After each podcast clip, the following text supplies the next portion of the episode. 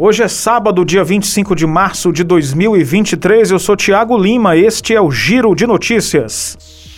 Um dos presídios mais antigos do Ceará, ainda em funcionamento, pode ser parcialmente interditado. A OAB Ceará aponta problemas estruturais na CPPL 2 em Itaitinga e pede reforma imediata na unidade.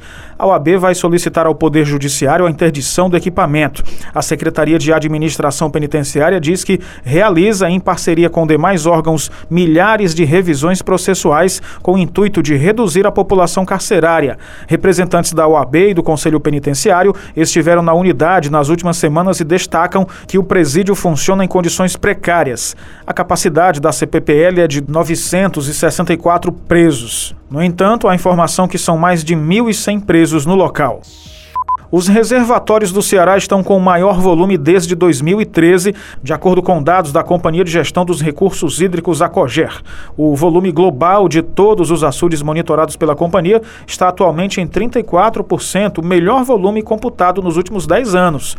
As bacias do estado com maior volume são a do Coreaú, com 89%, Litoral, 85% e Acaraú, 71%. A bacia com pior volume é do Banabuiú, com 12,4%. Nesta bacia está localizado o açude Banabuiú, que no momento se encontra com apenas 11% e é o terceiro maior do estado. Com as chuvas dos últimos dias, mais seis reservatórios no Ceará atingiram 100% da capacidade. O Giro de Notícias tem produção, edição, sonoplastia e locução de Tiago Lima.